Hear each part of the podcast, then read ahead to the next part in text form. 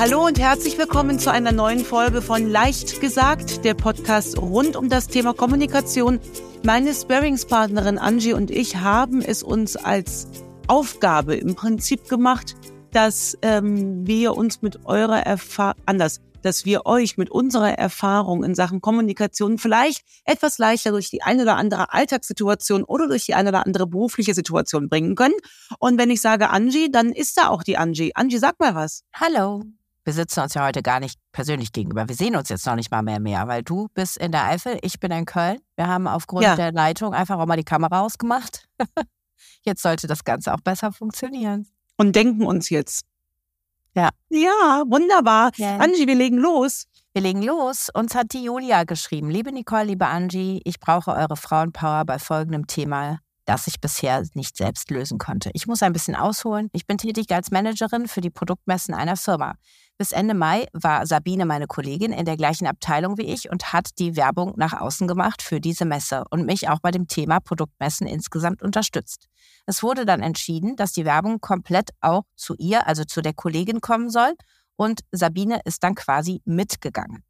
Nun ist sie seit drei Wochen im Mutterschutz und plötzlich kommen die Kollegen aus der jeweiligen Abteilung zu ihr, also zur äh, Julia, obwohl die Aufgaben bei der Kollegin geblieben sind. Es war ganz klar am Anfang kommuniziert, dass die Werbung nicht mehr in unserer Abteilung ist, aber dennoch kommt jeder zu mir, vor allem die Männer, obwohl sie das genau wissen und nehmen das als selbstverständlich, dass ich das einfach jetzt mache.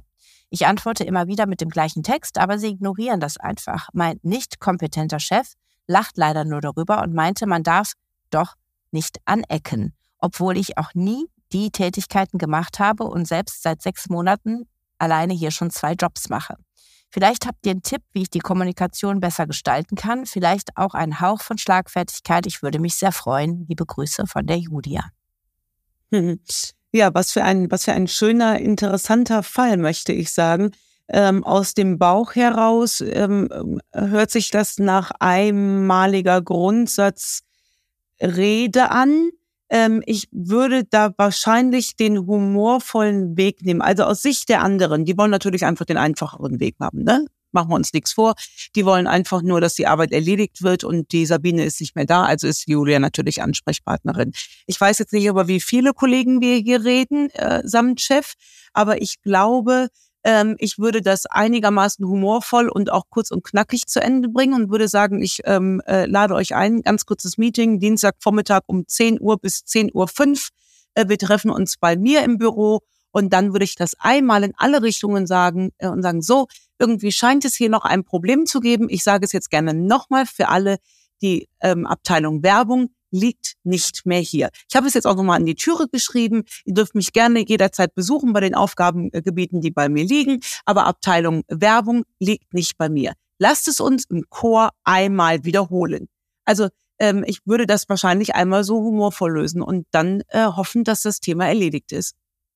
Ja, und auch den Ansatz nehmen, also da, da schwingt ja noch ein anderes Thema mit. Ne? Einmal diese Situation, diese akute, dass sie gefragt wird zu Dingen, für die sie nicht mehr zuständig ist. Das ist das eine. Aber mh, hm, gerade dieser Zusatz mit dem nicht kompetenten Chef und dass man nicht ja. anecken soll äh, und dass sie zwei Jobs macht. Ne? Liebe Julia, ja. ich glaube, du hast generell genug Stoff, äh, um ein eigenes Gespräch mal zu führen. Also wo es gar nicht um die Kollegin Sabine geht, sondern ähm, um dein eigenes Tätigkeitsfeld. Ne? Auch da wieder, je sicherer man sich ja darüber ist, was man da macht und dass man zufrieden ist. Ich weiß, ich will da jetzt nicht zu viel überinterpretieren oder reininterpretieren. Aber ich glaube, da gibt es genug Stoff für ein eigenes ähm, ja, Meeting mit dem Chef. Ja, und ich habe noch eine fachliche Frage. Wer macht denn dann den Job? Tja. Meine Kollegin ist Mutterschutz. Es scheint ja auch nicht geklärt zu sein, wer es denn macht. Nee, oder das wurde wieder auf mehrere Personen verteilt. Ne? Das kann natürlich auch sein. Ja. Auch Aber vielleicht ist das gar nicht klar, ne? Vielleicht ja. ist das den Kollegen auch gar nicht klar. Die gehen natürlich irgendwie stillschweigend davon aus, okay, alles klar, die Sabine ist ein Mutterschutz, dann fällt es wieder zurück zu der, die es vorher gemacht hat. Also wenn mir es als Zuhörerin schon nicht klar ist, einmal vielleicht checken, ob es denn den anderen klar ist, weil irgendeiner muss es ja erledigen, ne? Ja.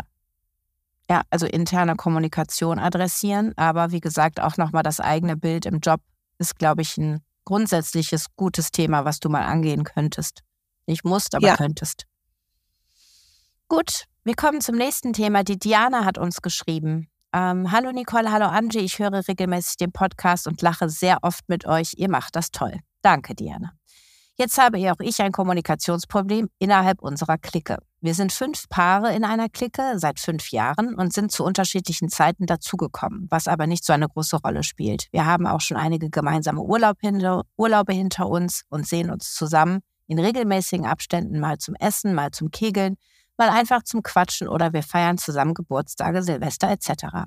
Wir Frauen treffen uns regelmäßig einmal wöchentlich zum Sport fahren in Wellnesswochenenden und machen auch einige andere Frauenaktivitäten. Wir haben keine Probleme, meine Ausnahme. Zum Glück.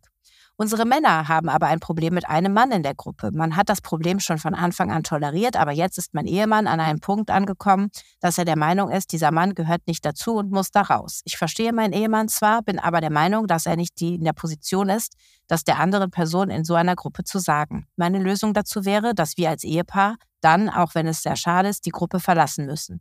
Wenn es doch nur mein Ehemann ist, der diese Person stört. Wie würdet ihr das Problem lösen? Ich finde es sehr unfair, der Person zu sagen, dein Verhalten, dein Intellekt, das ist wohl das größte Problem, dein Geiz stört, dadurch fühlen wir uns sehr oft ausgenutzt. Und aus diesem Grund möchten wir dich aus der Gruppe ausschließen. Die Konsequenz wäre, dass auch die Ehefrau selbstverständlich die Clique verlassen würde. Es wäre aber auch sehr schade. Ich mache mir seit längerem schon Gedanken darüber. Wir sind oder waren jetzt auch schon im Sommerurlaub nicht mehr dabei. Aber es steht halt immer im Raum jetzt das Thema. Jetzt werden wir wieder neue Trefftermine besprechen und wir sitzen da und wissen beide nicht, was wir dazu zu sagen haben. Man möchte doch so viele schöne gemeinsame Jahre zusammen verbringen, aber nicht mit diesem Problem. Ich warte sehnsüchtig auf einen Podcast zu diesem Thema. Liebe Grüße, Diana. Puh, das ist wirklich ein Problem, Diana. Also, also was heißt ein Problem? Ne? Ähm, aber das ist auf jeden Fall ein Thema und das kann ich äh, sehr gut nachvollziehen, dass euch das äh, belastet. Ich, ähm, also erstmal würde mich Hintergrundinfo mal interessieren. Sie schreibt so explizit, es ist nur ihr Mann, der sich an diesem anderen Mann stört. Hast du das auch so verstanden? Ja, das schreibt sie sogar so. Mhm. Das ist auch selten, dass Männer, also ja, eigentlich sind, sind die ja äh, unkomplizierter als wir Frauen, ne? Also das wundert mich total. Ich würde, ähm, wenn wir da jetzt Schritt für Schritt vorgehen, ne, dass äh, euer was will ich und das hast du ja gerade zum Schluss so schön geschrieben, Diana. Eigentlich möchten wir so gerne noch jahrelang gemeinsam verbringen und Urlaube verbringen, weil das klingt ja ganz wundervoll, eine Clique aus fünf Paaren. Ähm, das ist euer großes Was will ich. Unterstelle ich jetzt einfach mal auch das von deinem Mann. Es sei denn, da sind noch andere Themen unterwegs und dass dein Mann eigentlich aus anderen Gründen vielleicht, also wenn er der Einzige ist, ich, ich gebe mal ganz offen und ehrlich zu, ähm, da er der Einzige ist, habe ich eben so ganz kurz gedacht, nicht, dass das ein vorgeschobener Grund ist. Das war aber nur mein Bauchgefühl, was sich da ganz kurz gerührt hat. Weil wenn das große Was will ich ist, uns ist die Clique so wichtig und wir reden ja hier von insgesamt zehn Leuten, also acht Freunden, dann wäre so mein Instinkt, dann kaufe ich halt den einen, der nicht so nett ist, den kaufe ich einfach mit ein. Mhm. Ähm, das wäre so äh, instinktiv. Ich würde, was ich gut finde, ist, ich habe überhaupt nicht rausgehört, dass es irgendwelche Mauern gibt, dass sich also jetzt ihr Mann mit anderen Männern zusammentut und da gelästert wird. Das, das höre ich raus. Ähm, wenn der wirklich so strange ist, kann man eigentlich davon ausgehen, dass sich das auf lange Sicht alleine erledigt, weil das äh, scheint ja so geizig und intellektuell, dann scheint das so, als ob das einfach nicht in die Gruppe passt und dann würde ich der Zeit da einfach Raum äh, geben. Weil was haben wir als Alternative? Mit den neun anderen zu sprechen und Mauern zu machen, das finde ich irgendwie doof. Und mit dem Einzelnen zu sprechen, das kann er natürlich machen. Ähm, dann muss er auch wieder vorgehen mit, dann ist aber die Aufgabe deines Mannes. Deswegen wäre auch mal interessant zu wissen, was will der denn eigentlich? Ja, es ist halt auch schwierig. Äh, ja, es ist schwierig, vor allen Dingen, weil es ja wirklich, äh, du schreibst ja, Diana, dass die Männer ein Problem mit einem Mann in einer Gruppe haben, dann schreibst du aber, dass es dein Mann ist, der das Problem hat. Ne? Da sollte man nochmal mhm, ganz ehrlich genau. ran. Ne? Wenn es wirklich nur dein Mann ist, der da gar keinen Bock drauf hat und sich ausgenutzt fühlt, weil er immer alles zahlen muss oder sich nicht richtig mit demjenigen unterhalten kann, ähm, dann muss dein Mann das lösen. Also das, vor dieser Aufgabe, wenn das jetzt mein Mann wäre, würde ich ihn auch erstmal stellen, wenn das insgesamte Konstrukt mir, das lese ich so raus, ganz wichtig ist, ne? Du hast wahrscheinlich auch so ein bisschen Bedenken vor, weil du dann den Rest verlierst. Ne? Also gerade wenn ihr schreibt mit den Frauen und so, wenn das wirklich ein Konstrukt ist, was nur auf Pärchen basiert. dann ähm, ist das schwierig. Oder du äh, klammerst den Pärchenpart aus und gehst halt nur auf deine Frauenwochenenden. Auch das ist ja denkbar. Ne? Also das ist ja auch das ist ne? denkbar. Ja. Äh, und äh, weißt du, was auch denkbar wäre, Angie? Dass sie zu ihrem Mann sagt, Schatz, ich gehe davon aus, du regelst das. Sprich mit ihm.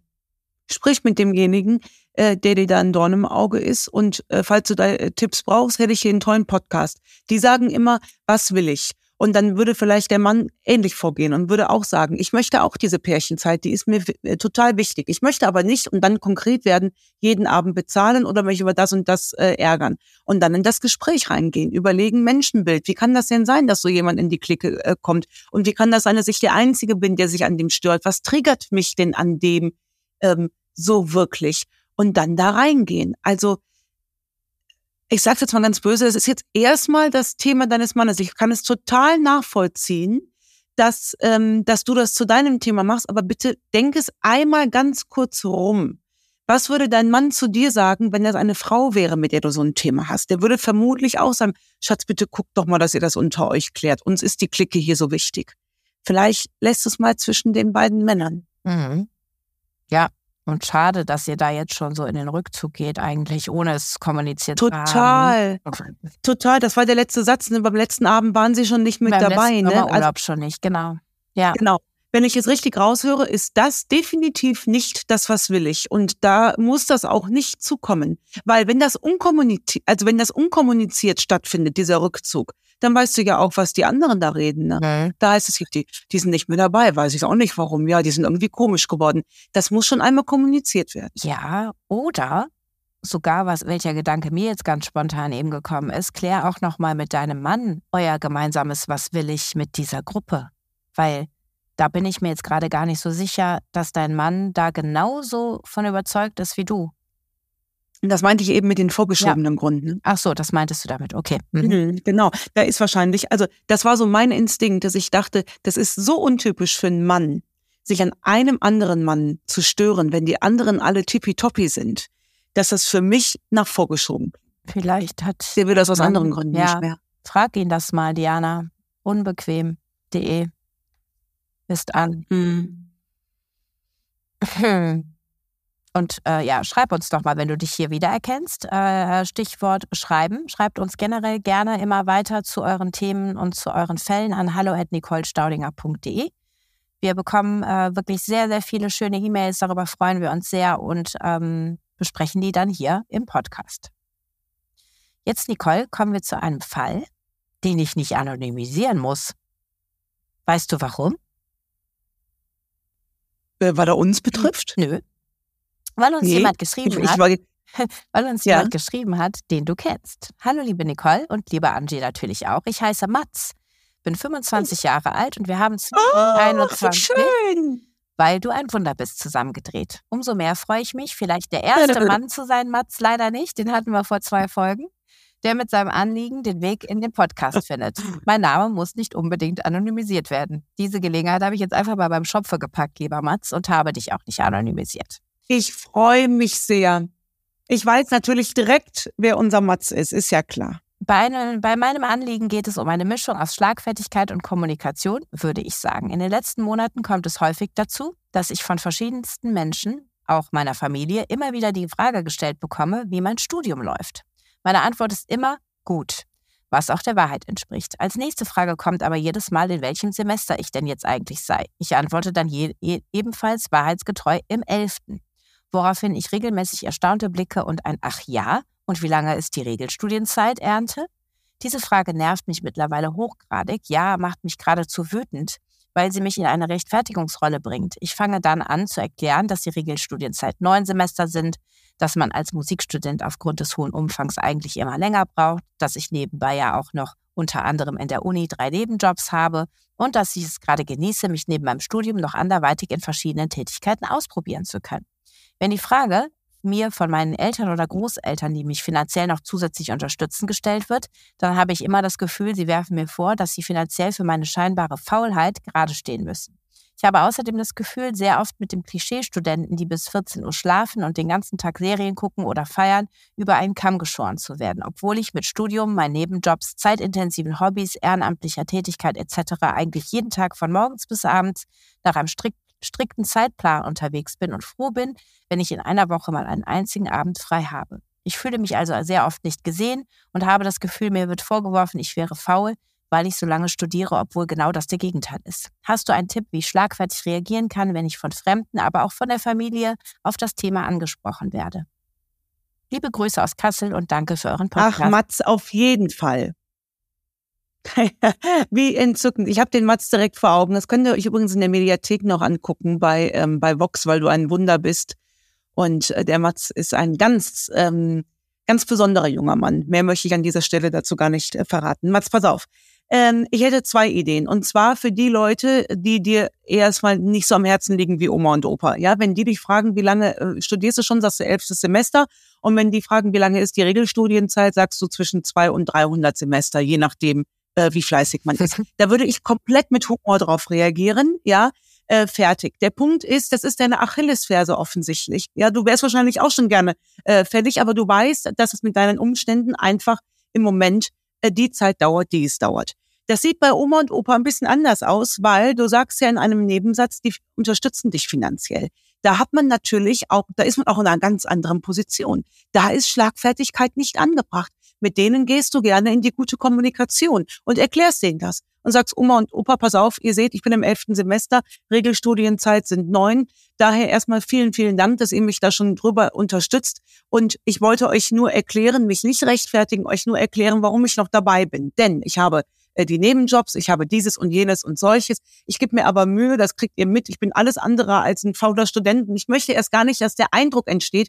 Deswegen suche ich mit euch das Gespräch. Und wenn ihr jetzt sagt, pass mal auf, Jung, wir haben das aber nur für neun Semester kalkuliert, dann ist das natürlich auch völlig in Ordnung, wenn ich nicht mehr unterstützt werde.